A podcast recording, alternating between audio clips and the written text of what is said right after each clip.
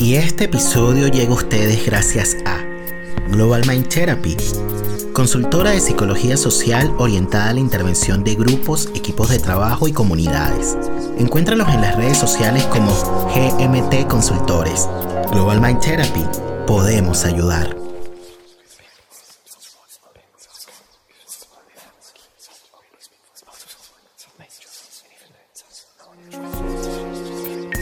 La palabra para traer recuerdos y volver donde fuimos felices. La palabra para nombrar el sufrimiento y no enfermarnos. La palabra para encontrar socorro en momentos de angustia. La palabra para compartir las emociones y saber que no estamos solos. La palabra para denunciar el abuso y transformar amargas realidades. La palabra para reconocer el error y hacernos cargo de lo que decimos la palabra para reconocernos como similares en las diferencias, la palabra para nombrar el amor y hacerlo efectivo en el vínculo. Damos la bienvenida a un nuevo episodio del podcast La Palabra y el Vínculo. Hoy nos encontramos con Gloria Abadi, que es psicóloga, psicoanalista, co-coordinadora del área de parejas y familias de la Asociación Escuela Argentina de Psicoterapia para Graduados y también se desempeña como docente y supervisora clínica en esta institución. Yo te doy la bienvenida al podcast, Gloria. ¿Cómo estás? ¿Qué tal, Nelson? Gracias, gracias por invitarme. Gracias a ti por participar, por haber abierto un espacio para estar acá con nosotros en el podcast. Y bueno, a las personas que nos están escuchando del otro lado, contarles un poco cómo fue que llegué a Gloria. Llegué a Gloria a propósito de este libro, para los que están viendo en YouTube, que se llama De vínculos Subjetividades y Malestares Contemporáneos. Este libro fue compilado por Ileana Fisher, publicado en, en, el año 2020, y bueno, y participan una serie de autores Seguramente si algunas de las personas que nos están siguiendo han visto otros episodios, he entrevistado a otros autores de este libro y hoy tenemos la suerte de contar con otra coautora, que es justamente Gloria, y ella escribió un artículo que se titula Pensar lo vincular movimientos y tensiones y a propósito de ese escrito es que la convoqué para participar acá en el podcast. Quisiera quizás partir de esta manera, Gloria, con este escrito, preguntarte de manera general de qué trata, de qué va y un poco cómo partió ¿no? la idea de, escribir sobre esta temática. Bueno, este, cuando Iliana me convoca para participar de esta producción colectiva, que bueno, ella sabe que yo trabajo con lo vincular, y digamos, hice un nexo entre malestar, ¿no? que, que lleva el nombre del eh, malestares contemporáneos, que es parte del título del libro, y los vínculos, los malestares en los vínculos. Bueno, yo trabajo, coordino también en el Centro de Salud Mental Ameguino, es un centro público, un hospital público, coordino el equipo de familia y pareja. Entonces, un poco como revisando la casuística, este, creo que estaríamos, todos los que trabajamos en vínculos estaríamos de acuerdo en que parte del malestar tiene que ver con cómo se hace cómo se ingresa al otro, ¿no? ¿Qué, capacidad tenemos de darle entrada al otro como alguien diferente? No lo especular del otro, ¿no? sino aquello justamente que me asombra, me golpea, diría, me golpea este, anímicamente por lo, por lo ajeno, por lo desconocido. Eh, creo que eso tiene distintos derivas en una pareja, eh, en los vínculos en general, pero nos, vamos a concentrar, entiendo, más en la pareja, ¿no? Tiene distintas derivas. La, deriva, digamos, más saludable sería la deriva que tiene que ver con la posibilidad de elaborar eso otro que hace la diferencia en un vínculo, ¿no? Pero me, un poco para tomar el tema del malestar, me concentro en cuando esa diferencia, cuando esa genidad, cuando eso que no tiene cualidad de representable, de ser representable, se vuelve intrusivo, violento y puede tener derivas que pueden ser la violencia, la violencia física propiamente dicha, o, o cortar lazos, o perturbar la posibilidad de que ese vínculo crezca porque siempre está lo irritable de lo ajeno del otro en su irrepresentabilidad. Y en parte el trabajo que hacemos los psicoanalistas de pareja, una de las vertientes, creo que una de las más importantes, es convertir esa acción, eso que produciría el desvínculo, por ser insoportable eso del otro, convertirlo en algo preconsciente, en el sentido de algo, brindarle una palabra, brindarle un contenido psíquico representable que sea de ese modo elaborable y que en todo caso ese vínculo vaya como rodando en la vida, ¿no? Con lo, conocido y lo desconocido del otro. Digo, me parece que esa fue un poco la línea que me gustó trabajar en este capítulo. Hay algo que mm, tú decías, fíjate que para mm, finales de, del 2020, me parece que para el mes de diciembre, Iliana, que es la compiladora de este libro, te convocó para un live a través de la editorial Entre Ideas, justamente para conversar sobre este artículo. Y en ese live tú mencionabas que hay algo que es inherente, ¿no? En cualquier relación, en cualquier vínculo, y que tiene que ver con lo disruptivo. Y que lo disruptivo es algo que es inherente, o sea, como que no hay forma de escapar de eso, pero puede, digamos, tener distintas salidas, o sea, como que se puede hacer algo distinto dependiendo de cada relación con eso. Entonces te podría quizás preguntar un poquito sobre el tema de lo disruptivo, el qué hacer con eso, por ahí más o menos lo mencionabas. Y quizás también volver a algo que tú mencionabas en ese live, como quizás pensando en las personas que nos están escuchando, ¿no? Que tú decías algo así como que, bueno, que, que te metiste en el tema de las terapias de pareja, ¿no? Desde una perspectiva psicoanalítica, porque te interesaba conocer qué es lo que hace que unas personas se atraigan, se junten, se mantengan y eventualmente se separen. Podríamos quizás partir como por allí para luego hablar de lo disruptivo. El enigma de por qué la, la gente se une, se encuentra y decide instalarse en ese vínculo, me parece que es por siempre un enigma. Más allá de que cuando Janine Pouget empezó a trabajar la temática, a, trabajar y a inventar la metapsicología que tiene que ver con lo vincular. Eh, seguramente vos lo, sabrás, Nelson, ella eh, conceptualizó lo que es el zócalo inconsciente de la pareja, ¿no? que es como ese, esa estructura inconsciente, después lo, hemos superado eso, pero en un principio este, esa estructura, em, ese zócalo inconsciente de la pareja le daba sentido a al vínculo, ¿no? Era como, era, ella decía como era como un dador de sentido de lo que iba pasando en ese vínculo. Por eso, durante muchos años, una de las preguntas que les hacíamos en las primeras entrevistas de pareja, todavía yo, es una pregunta que la tengo siempre en el bolsillo para, para sacarla, pero ya no como, como un protocolo, digamos, que es cómo se conocieron y qué les gustó a cada uno del otro. Era un poco como pensar en ese momento fundante del enamoramiento, ¿no? Donde el otro está puesto en ese lugar de ideal, ¿no? Donde no hay, no hay críticas acerca del otro. Ese lugar ilusorio donde la, la pareja a veces vuelve, ¿no? Que es, es ese momento donde uno dice del otro, bueno, yo la miraba y ya sabía lo que ella estaba pensando. O íbamos a un restaurante y mirábamos el menú y queríamos, elegíamos lo mismo, ¿no? Como esa, esa ilusión de ser uno, que es tan importante y que después produce tanto sufrimiento, porque hay que salir de ese uno, ese momento especular, ilusorio, fundante, que para retomar a nuestra querida Janine Pouget es lo que ella caracterizó como la lógica del uno, ¿no? en algún momento sucede que aparece lo que vos llamabas lo disruptivo. ¿Y qué sería lo disruptivo?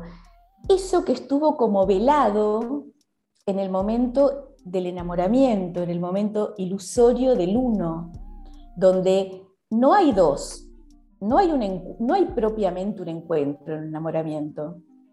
Porque el encuentro como, como definición es cuando hay otro que es otro, en, el enamoramiento, si lo que sucede es ese, ese encastre casi perfecto, que da idea de unidad completa, de completud, ¿no? El famoso sentimiento de completud, eh, no hay dos.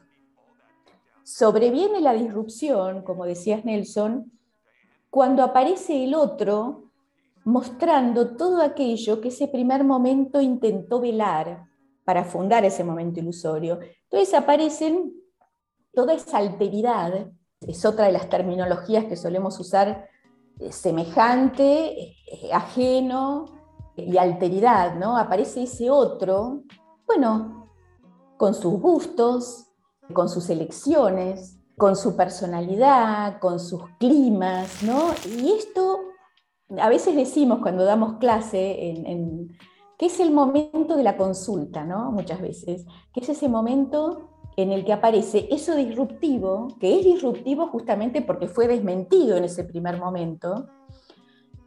Entonces, hay algo ahí que hay que elaborar, porque eh, es lo que eh, Janine hablaba de la, de la etapa del reproche, ¿no? Ese era el momento de la etapa del reproche, que ya, ya no hay nada de lo otro que había enamorado.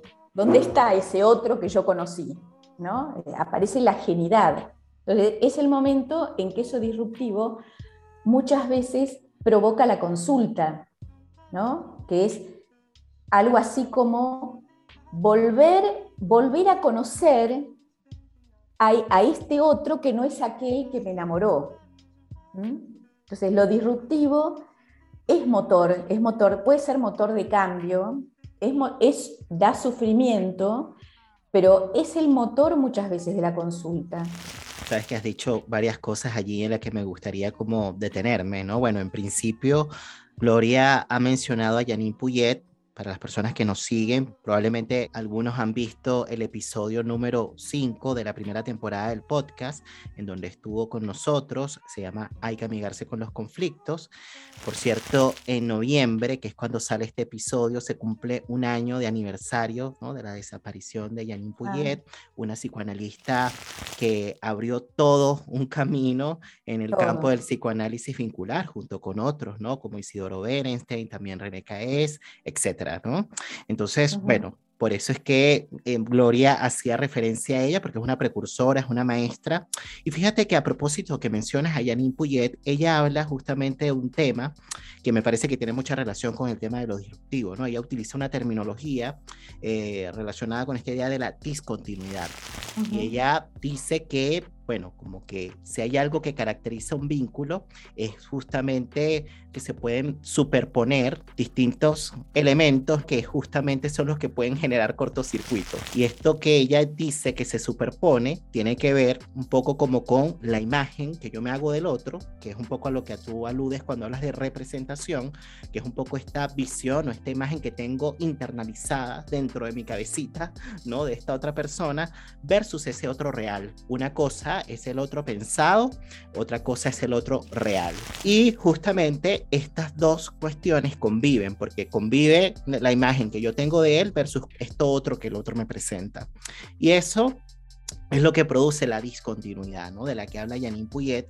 Y muchas veces esa discontinuidad, que ahorita suena así como muy sofisticado, como muy intelectual, como muy rimbombante, ¿no? Cuando se presenta en la vida cotidiana, genera de alguna manera cierta irritabilidad, puede ser también motivo, como decía por ahí Gloria, de reproche, pero también se puede relacionar con algo que tú decías en el escrito, se puede vivir como una especie de caída, de caída que yo podría decir por un lado de una ilusión, en un principio relacionada pues con esta idea de que bueno, esa imagen que tenía del otro se me derrumba, pero también puede estar asociada digamos, a una caída del sí mismo, incluso. Es algo así como, se me cae el otro y me caigo yo también con él. Es como que si se me cayera el mundo. Y esto es una de las cuestiones que tú desarrollas en este escrito que me pareció súper interesante, ¿no? Si pudiésemos hablar acerca de eso, porque me parece que tiene mucha relación, Gloria, con el tema de bueno, de las subjetividades contemporáneas, ¿no? Tiene mucho que ver con cómo de alguna manera nos estamos subjetivando, con la manera como nos estamos configurando. Y tú decías por allí en alguna parte del escrito que, bueno, que si hay algo que caracteriza a las parejas de esta época, y hacías alusión sobre todo a las más jóvenes, es la de configurarse en torno, digamos, bueno, la palabra que me viene, no lo utilizabas así, pero la palabra que me viene es la del narcisismo, como que se, se, se le coloca más el acento a lo individual que a lo común. Y esto yo creo que tiene mucho que ver con lo transubjetivo, que tiene que ver con lo contextual, que tiene que ver con la cultura, que tiene que ver con el sistema, que tiene que ver con el mundo en, el que nos mm. movemos, ¿no? Entonces, mm.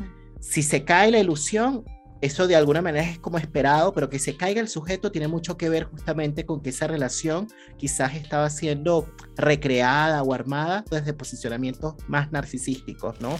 Claro, eh, justamente eh, Nelson, una de las, de las cuestiones que trabajo en el texto tiene que ver con esto que vos llamás caída y que sucede eh, más que todo en aquellas parejas están unidas más por el apuntalamiento que por el deseo, digo yo. Tomando la noción de apuntalamiento que desarrolla CAES, del apuntalamiento recíproco, ¿no? Eh, en el sentido de que hay un puntal, un puntal, un apuntalamiento uno lo podría este, asociar con un tutor, ¿no? Como en las plantas que hay un tutor que lo, lleva, lleva a que la planta pueda crecer y acompaña ese crecimiento. Cuando en las parejas el anudamiento eh, se constituyó a partir de la necesidad del uno con el otro, insisto, no del deseo, ¿qué pasa? Cualquier movimiento que haga uno de los dos, que tenga que ver con cierta autonomía o cierto alejamiento, el otro se cae. Entonces, son parejas que, que podríamos decir tienen un funcionamiento violento, a predominio violento, en el sentido de que hay tanta dependencia que la, posibilidad del distanciamiento produce un derrumbe, una caída de uno de ellos. O de los, muchas veces, cuando digo recíproco, es porque a veces está depositado en uno, pero, pero se sostiene, pero ambos están sostenidos en esa relación de necesidad, pero está más representado en uno. Es decir, puede ser un, supónganse, un varón que diga, no, ella se deprime mucho si yo no estoy con ella. Y lo que no puede trabajar este señor es cuánto él necesita que ella lo necesite, porque a su vez es un sostén para su propio narcisismo. Entonces hay ahí lo que llamamos un apuntalamiento recíproco, que son parejas muy difíciles de, tratar. Es muy difícil trabajar la autonomía, porque la autonomía tiene, en ese sentido, tiene mala prensa, porque implica la caída del otro. Y sin que se confunda autonomía con cuestiones, digamos, individualistas o egocéntricas, porque también hay que separar una cosa de la otra. No, lo digo quizás a propósito de lo que circula en el imaginario social, porque fíjate que mucho, digamos, de lo que corre, digamos, de forma popular o de manera popular, es que ser autónomo es hacer lo que yo quiero. Entonces se antepone de alguna manera el yo en desmedro quizás de otra cosa que está quizás de alguna manera al servicio también del nosotros, porque acá esta es la parte que es difícil, ¿no? Y esta es la cuestión que hablamos de lo discontinuo, ¿no? Eh, claro, creo cuando, a ver, uso la palabra autonomía para pensar en espacios que cada uno puede tener de privacidad y de entusiasmo y de amorosidad que no incluyan al otro. ¿Se entiende? O sea, en ese sentido, como... Eh, y entonces estas son las, las acciones que pueden tener cierto carácter amenazante en estas parejas, ¿no? Que, al, que alguno de los dos, o que ambos, cada uno, que alguno en este caso, eh, empiece como a alejarse, lo pongo entre comillas, ¿no? porque es vivido así, como, como que hay algo del amor que está en juego, cuando en realidad es simplemente es que se empiezan, empiezan a aparecer otros mundos posibles para cada uno y no solamente el, engolfamiento de la relación. Esto, eh, en este momento con, con, el tema de las redes sociales, esto está bastante, está bastante como candente, porque las redes sociales dan la sensación de que el otro puede ser transparente y que cada uno sabe todo del otro, ¿no? Sabe sus pasos, sabe si, si, tal le puso me gusta, si se fue a tal lugar, si tiene un amigo nuevo, cómo, cómo le puso like a, a alguien sin sin que yo sepa nada, ¿no? Hay una sensación de, o una ilusión, digo yo, de meterse en la cabeza y en la intimidad del otro, que lo brinda esta explosión de las redes sociales, que no estoy, no estoy en, desacuerdo con que estén, lo que digo es el efecto, ese sí que es un efecto de lo contemporáneo en los vínculos, porque esto antes, no sé, pasaban otras cosas, pero no pasaba esto, por ejemplo, de que las, hay, esto lo veo mucho en, muchas parejas que se separan, ¿no? El sufrimiento propio del desvínculo, o sea, de una separación después de una relación, hay, un, hay, un, hay una separación y después es como que tiene, es como si tuviera que haber otro momento, que es la separación de las redes sociales, mm. porque las parejas se separan, pero quedan enganchadas en seguir los pasos del ex a través de las redes sociales. Entonces, pacientes que me dicen, hoy, esta semana solamente me metí una vez en Facebook para ver qué estaba haciendo fulano o mengano, ¿no? Como si fuera una, un modo de desligadura que necesita otro tiempo, ¿no? O sea, lo presencial ya está, no se ven. Sin embargo, las redes sociales ofrecen una posibilidad de seguir ligada al otro al mundo del otro que antes no teníamos. Ahora, me gustaría retomar, porque vos traes algo del tema de la discontinuidad que, que propone Janine, que yo lo junto también con un concepto que trae ella que para mí es maravilloso, que es el efecto de presencia, ¿no? Porque tiene que ver con esto de la discontinuidad es la diferencia entre el objeto interno, representación, ¿no? con el otro presente, por eso efecto de presencia. Entonces, lo que decimos es que el otro presente siempre desborda, es un exceso para lo representado. Y ese exceso puede ser, puede ser un motor también ¿no? solamente puede ser visto o puede ser vivido como algo traumático, sino que puede ser el motor de, crecimiento en una pareja, que es poder recibir, hospedar, alojar lo del otro que me sorprende, que no, que no estaba eh, esbozado en mi representación, en lo que yo pensaba de él, que me sorprende, pero que le doy entrada, lo alojo para, para que haya como otro momento del vínculo, ¿no? Sea, sea ese otro puede ser siempre un otro, un poco lo que plantea de, eh, este diferimiento, ¿no? Este diferimiento, no hay, no hay nunca un otro que está congelado. Un otro congelado es un muerto, literal. un muerto un muerto, y ni siquiera, porque el muerto de alguna manera se descompone también, o si pensamos en un cadáver. Tal cual, sigue, sigue. O sea, como que, pero sabes que estaba pensando, bueno, cuando hablas de desvínculo, fíjense que, que en el escrito Gloria lo señala de esta manera, ¿no? El desvínculo o desvincularse o separarse es justamente una posible respuesta frente al exceso, ¿no? Y el exceso que tiene que ver justamente con esta diferencia entre el objeto interno, que es la imagen que tengo del otro o la representación del otro, y este sujeto otro que me presenta otra cosa.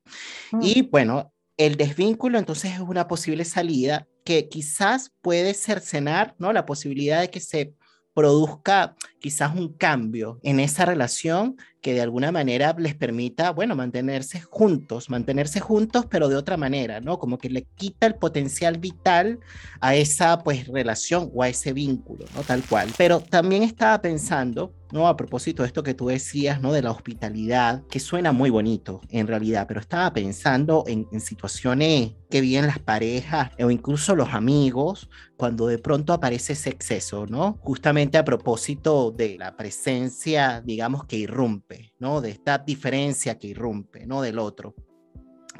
Y algo tiene que pasar justamente como para que se dé la hospitalidad. Y tú decías algo así como que, bueno, se tiene que tensionar la hospitalidad con algo que tú llamas desapropiación. Si pudiésemos hablar un poquito acerca de eso, ¿no? Porque parece que hay algo de lo propio a lo que hay que quizás renunciar que es la palabra que me viene a la mente, como para poder de alguna manera alojar algo de esta diferencia y quizás a partir de ahí procesarla juntos, ¿no? Y, y bueno, y poder justamente quizás a partir de allí crear, digamos, un nuevo devenir, ¿no? Una nueva historia, ¿no? Inventar algo nuevo juntos, ¿no? Porque finalmente es un poco lo que tú mencionas, ¿no? Que si este exceso se presenta es porque es una especie de advertencia, como que algo que le viene a anunciar a esa pareja o a esos amigos que hay algo que hay que transformar, que hay algo que hay que modificar, porque efectivamente se pueden haber quizás cristalizado algunos lugares o rigidizado algunos lugares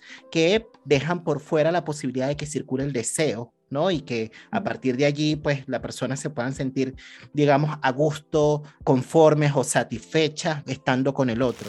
Una de las cosas que hay que modificar es la idea de que hay alguna posibilidad de cristalizar lugares, ¿no? Y de que el otro va a ser siempre aquel que yo tengo en mi cabeza y que las cosas van a, van a ser tal cual yo las tengo matrizadas. Me parece que lo de la desapropiación, que me parece que es, este, sí, es, un, es un término que tiene que ver con la hospitalidad, en el sentido de que la hospitalidad, como seguramente vos sabés, Nelson, no se refiere solamente a abrirle la casa al, invitado, digamos, a ser un anfitrión que este, le abre su alma o su, su casa al, huésped, sino que hay algo de sí mismo que tiene que transformarse, ¿no? Hay algo del anfitrión, del que está recibiendo, que tiene que modificarse, que convertirse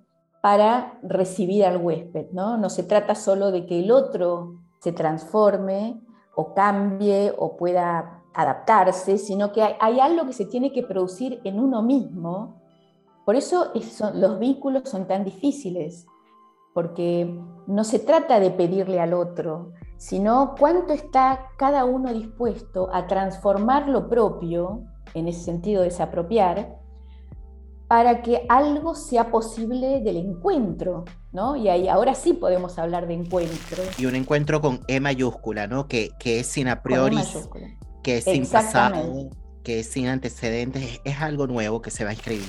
Creo que esa es una de las situaciones más difíciles de trabajar, ¿no? Que es como cómo hacer para que en las, en las terapias familiares, vinculares, eh, los, los, sujetos se lleven esta idea de la vida, ¿no?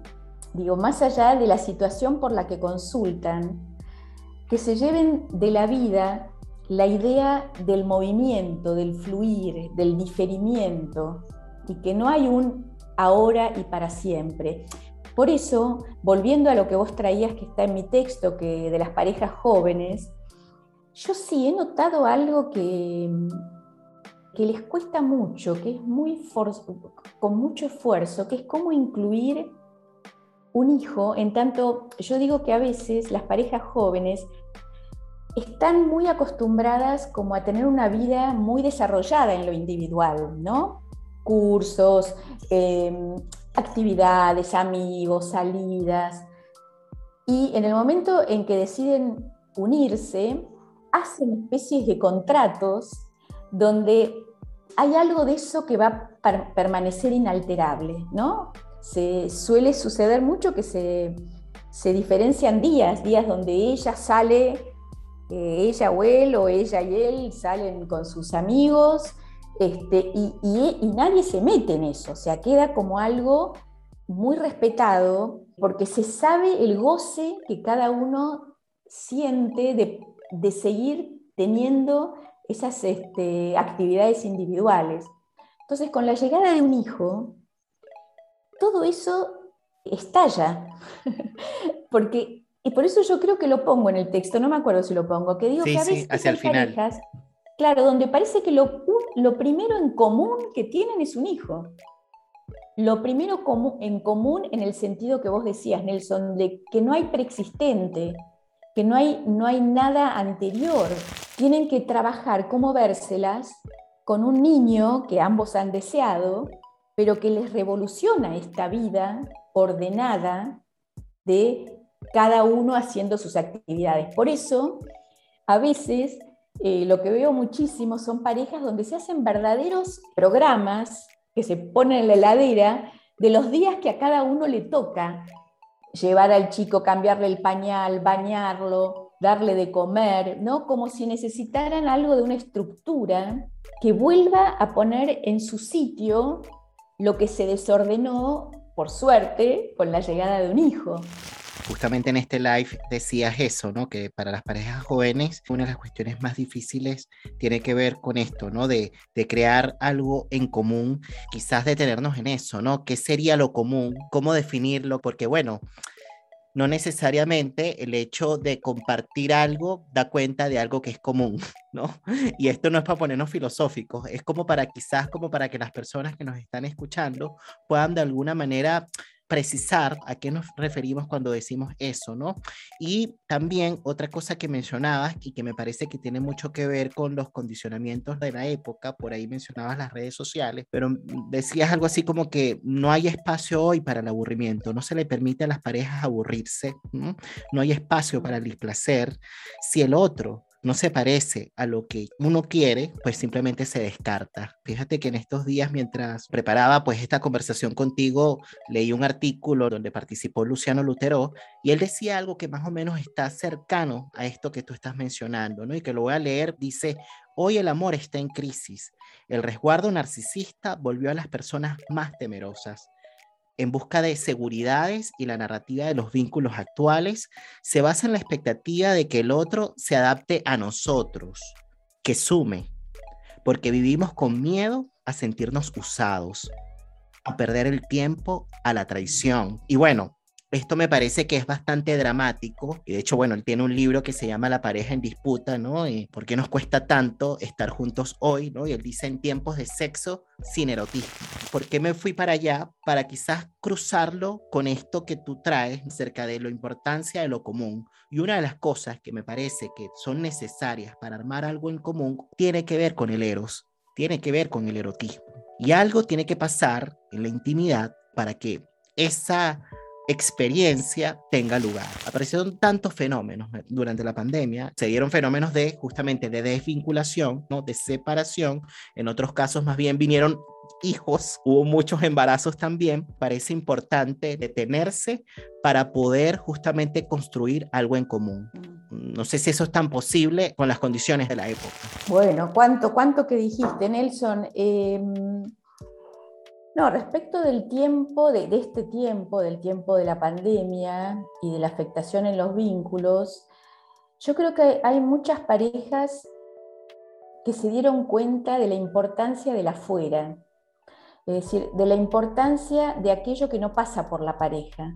El confinamiento obligó a que el único vínculo posible sea el vínculo familiar, ¿no? el vínculo conviviente en todo caso, no solo el familiar, sino el conviviente. Y esto trajo un estado de saturación que a veces, mm, incluso en aquellas parejas muy simbióticas, digamos, para usar un término ya viejo, ¿no? Muy, muy juntas, se dieron cuenta de cuánto extrañaban todo aquello del mundo extrafamiliar que los alimentaba. Mm. Que la, la endogamia llevada endogamia en el sentido de que el único vínculo con el que se cuenta es el de esa pareja, porque no hay otro, porque está, estamos confinados, no hay trabajo, no hay amigos, no hay un salir a pasear, nada, y además hay miedo, ¿no?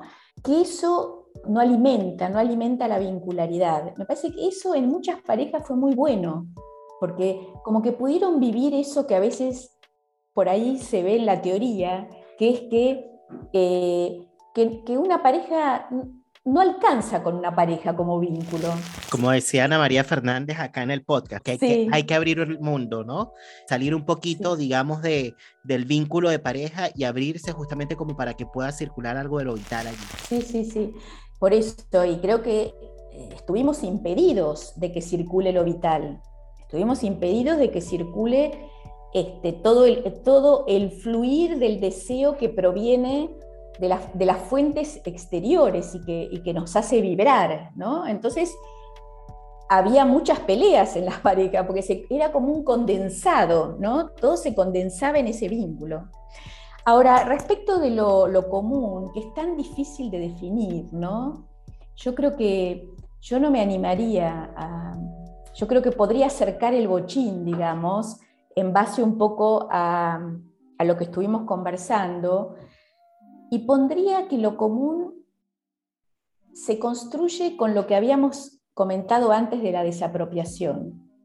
O sea, para que haya algo de lo común, me parece, hay algo de lo cual cada uno se tuvo que desapropiar para generar ese, esa otra cosa que no pertenece ni a uno ni a otro, sino que es como un, un tercer producto, digamos, del vínculo, que es lo que han amasado juntos, ¿no? Pero que no es, este, y, que, y que implica renuncias, ¿no? Que implica renuncias, que implica eh, hospedar al otro, darle, darle el ingreso al otro, y que entonces se arma como un, una... Es lo que decimos a veces cuando, cuando hablamos de la exogamia, ¿no? Pero en un sentido cuando yo doy clases y hablo de exogamia, yo siempre digo, no alcanza con que una pareja se case, se vaya de, su familia de origen para decir que hay exogamia. No, tiene que haber significaciones nuevas en ese vínculo. Tiene que haber enunciados identificatorios que no sean repeticiones de lo heredado, ¿no? Entonces, este, en ese sentido, lo común tiene algo de original, de, algo que se, que, se, que se arma en esa vincularidad y que tiene como base la desapropiación que cada uno pudo llevar a cabo. Una cosa que, que, señalabas allí en el artículo tiene que ver con que tú decías que hay algo que es inevitable, ¿no? Y es que se den de alguna manera ciertas disrupciones, como que es inevitable. Y en ese sentido tú decías algo así como que, bueno, que una pareja puede oscilar por momentos de plenitud, que se podrían parecer a ese momento fundante, ¿no? Que puede traer algo de ese momento fundante, pero que eh, oscilan esos momentos de plenitud con eh, momentos, digamos, en donde eh, se producen vacíos. Lo que pasa es que ahí, Nelson, si hablamos de vacío, yo volvería a la, a los vínculos que se construyen desde con cierta precariedad, digamos, más, más apuntando a, la necesidad que al deseo. Es en esos vínculos donde podría haber eh, un vacío mm. eh, cuando, lo que, cuando lo que el otro da se constituye en oxígeno para, la, para el propio narcisismo para la propia vida.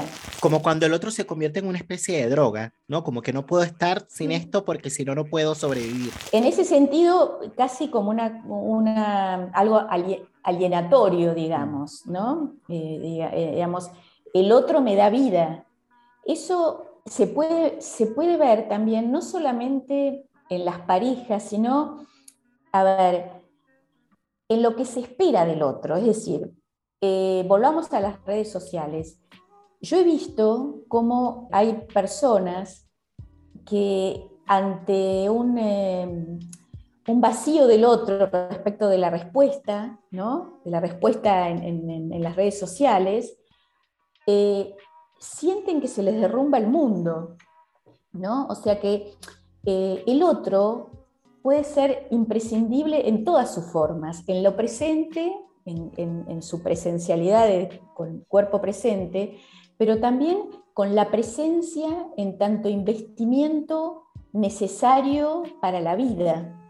Entonces, puede haber como pausas en lo que el otro da para como investidura y ahí se produciría el vacío, ¿no? esto que habíamos dicho antes de la caída, ¿no? Pero eso lo podemos ver hasta, hasta en situaciones, por eso insisto, de las redes sociales, el monto de sufrimiento, ¿no? Frente a una no respuesta o una cosa que, que salió, me parece que incluso Lutero lo trajo en algún momento, que es esto que está pasando ahora, que es que parejas que se, eh, se desvinculan o rompen a través de, los, de las redes sociales, ¿no? Se, mm. se, termina un vínculo simplemente con un mensaje de texto, con algún tipo de explicación y nada más. ¿Mm? Eso, eso me parece que es algo bien, bien contemporáneo, bien de, de, nuestra época, que tiene que ver un poco quizás con lo que vos mencionabas de Luciano, de la de la dificultad del, lazo amoroso mm.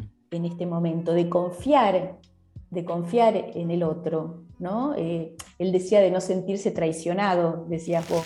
Esta dificultad de, abrirse confiadamente al, al, otro. Y me parece que hay cierta marca de lo contemporáneo que tiene que ver incluso también con cómo se conocen la gente hoy en día, que es privilegiadamente a partir de las redes sociales, que extiende un velo de desconfianza y de, de, consumo del otro, que es, que es, muy de lo que estamos viviendo en, los vínculos en, la actualidad. ¿no? Es una tendencia, ¿no? Siempre que hablamos de esto hablamos de alguna tendencia, no es que claro. esto abarque toda la, vincularidad actual. Sin duda, lo mismo que, que, pasó antes cuando hablábamos de las parejas jóvenes, no es decir todas las parejas jóvenes, ni decir que a las parejas más, más viejas no les pasa, ¿no? Es como tendencias, tal cual. Y quizás volviendo un poquito a esta idea de lo común, ¿no? Y como para quizás pensar en las condiciones, como para que se pueda construir lo común. Claramente, una de las condiciones tiene que ver con esto que tú decías, este movimiento de desapropiación que permita, digamos, la hospitalidad. Y la hospitalidad entendiendo, digamos, el alojar digamos, a ese otro con todo lo que viene, porque el otro viene con cuestiones lindas, pero con, también con cuestiones que son bien feroces. Ahora, Claramente, bueno, a propósito de la conversación que tuve con Alexandra Cohan, eso implica de alguna manera quizás discriminar, ¿no? Distintos asuntos. Eh, no es lo mismo decir agresión, decir daño que decir violencia. No es alojar cualquier cosa. Es justamente de alguna forma ir determinando, ¿no? O, identificando, ¿no? ¿Qué es eso del otro, lo que estoy dispuesto a coger, ¿no? Y qué, cosas de mí estoy dispuesto a renunciar justamente en pro de un nosotros, ¿no? De, una construcción de algo común.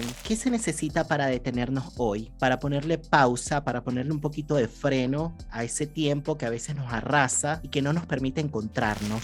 Lo primero que, que diría es eh, lo que estamos para detenernos, me parece que una de las primeras cosas es la posibilidad de confiar, ¿no? Confiar, em, confiar en que lo amoroso puede tener un lugar, ¿no?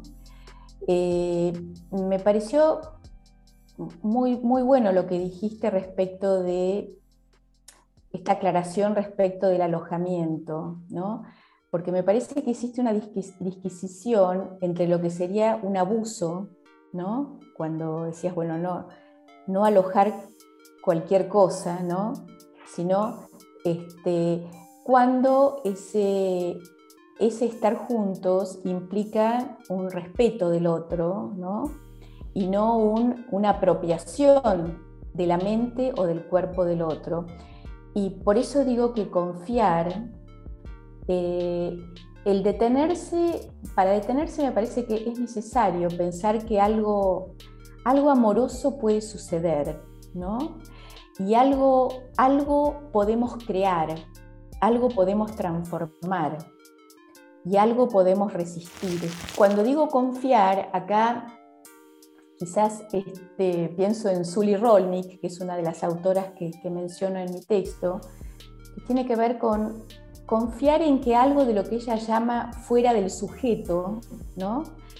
eh, que es decir, que es todo aquello sensorial, sensitivo, que no pasa por la palabra, poder eh, dar, darle ingreso en, en nuestra vida a lo vital de la experiencia de nuestro cuerpo y no solo de la mente.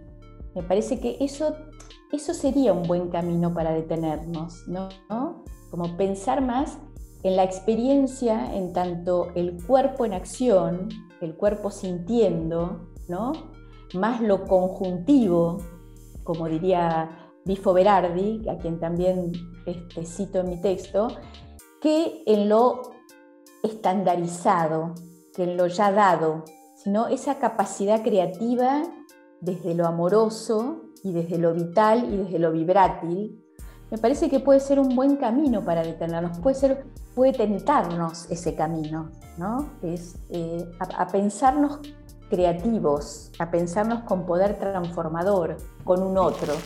Ah, me parece muy lindo esto que has compartido, ¿no? Y qué bueno que traes la palabra sensibilidad porque es otro de los temas que también desarrollas. Bueno, hemos hablado muchísimo de este artículo. Recordarles que estamos compartiendo impresiones del escrito que publicó Gloria en este libro de vínculos, subjetividades y malestares contemporáneos, que bueno, que pueden encontrar a través de la editorial Entre Ideas, ¿no?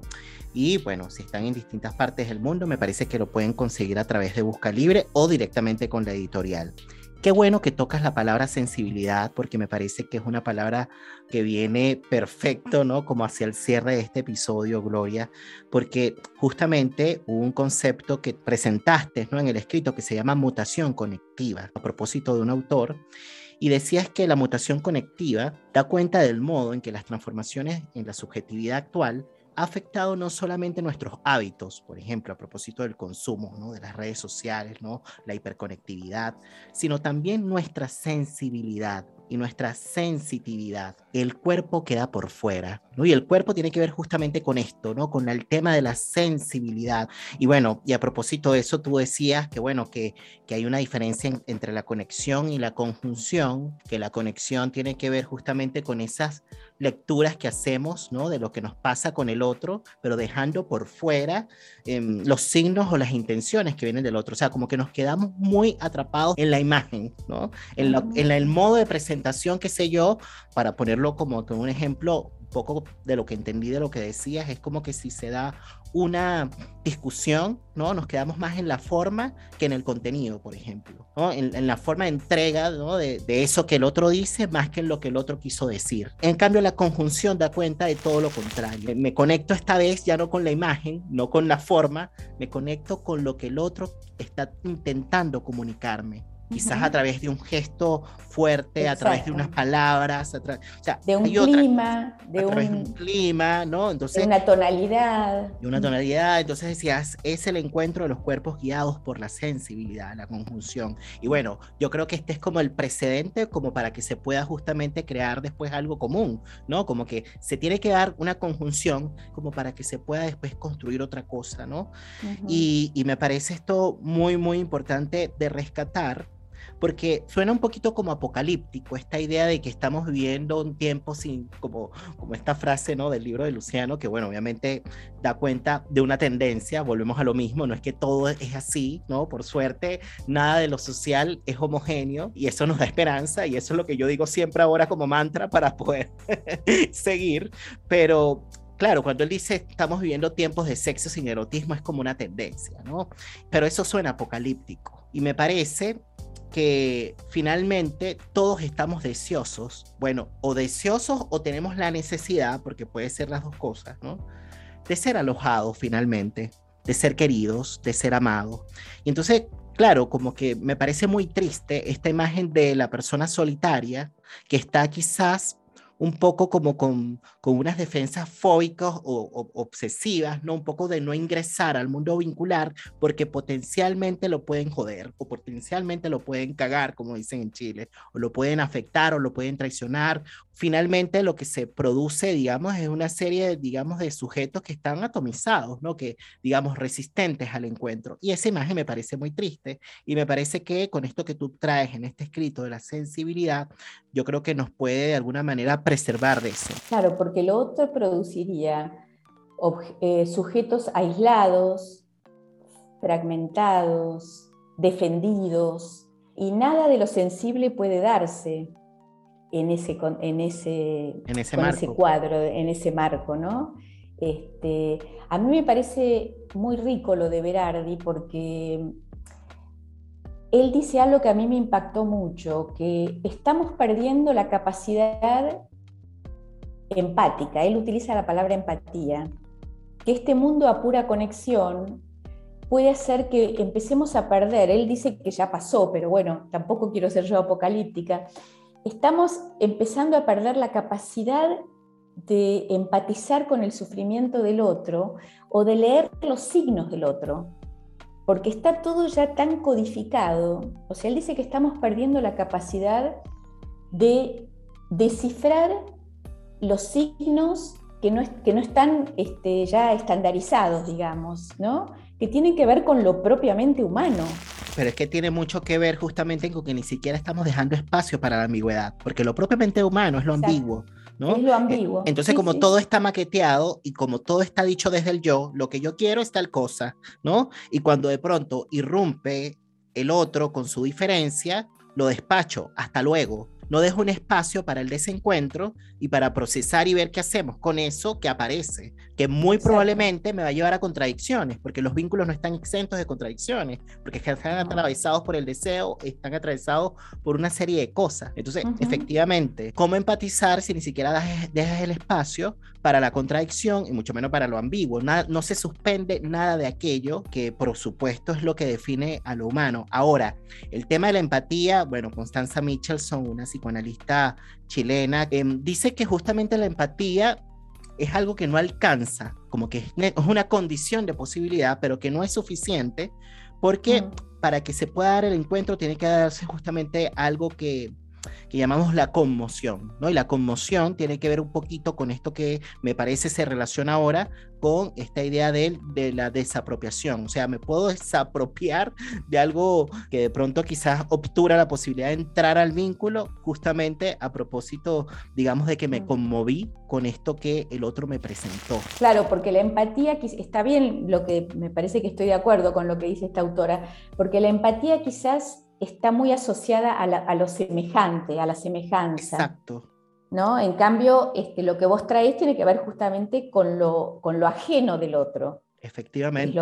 ¿no? Empatizo si se parece a lo que yo pienso, ¿no? Si se parece al yo, pero si no se parece al yo, entonces no empatizo, entonces chao, ¿no?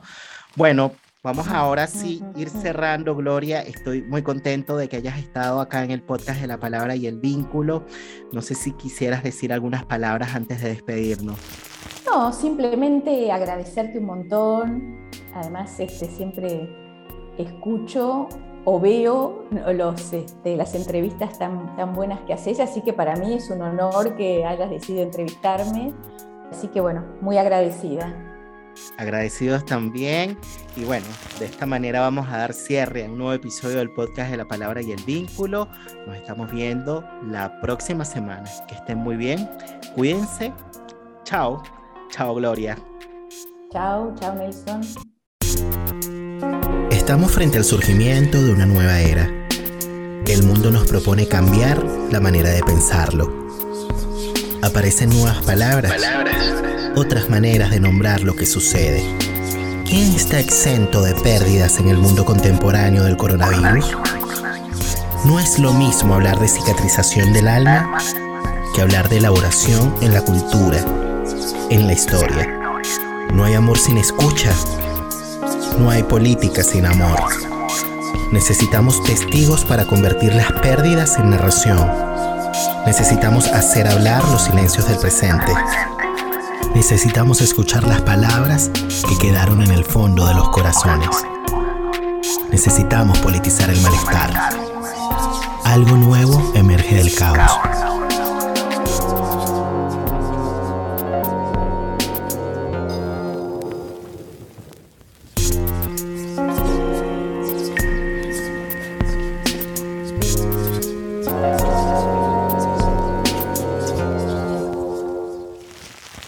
Quise darme unos minutos más para agradecerles a ustedes la compañía. Gracias por estar allí del otro lado de la pantalla.